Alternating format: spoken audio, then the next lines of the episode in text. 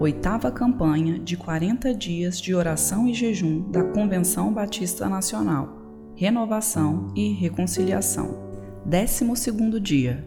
Chamar pecadores ao arrependimento. Jesus tomou a palavra e disse: Os sãos não precisam de médico, e sim os doentes. Não vim chamar justos, e sim pecadores ao arrependimento. Lucas 5, 31, 32. Às vezes, gostaríamos que o tempo pudesse voltar atrás, principalmente quando erramos ou falhamos com alguém que amamos embora saibamos que o tempo nunca retrocede. Assim, sofremos de alguma maneira as consequências de nossos erros. Acredito, no entanto, que tudo tem seu valor. Posso, por isso, usar a ideia de uma moeda de troca como metáfora para o arrependimento sincero, genuíno, verdadeiro e de uma alma que percebeu que seus erros só lhe trouxeram dores. Quando nos arrependemos de nossos pecados, Jesus faz uma troca conosco.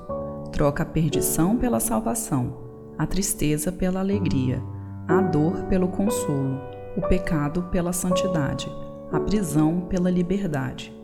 O arrependimento nos permite sentir e viver uma vida livre das amarras do pecado e das dores que ele traz.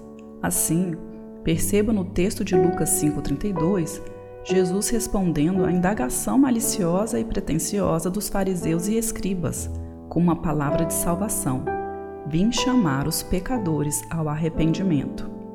Entendo que Jesus mostra um caminho de redenção para aqueles que erram ou erraram e que, por isso, se martirizam imaginando que não há mais conserto para seus erros.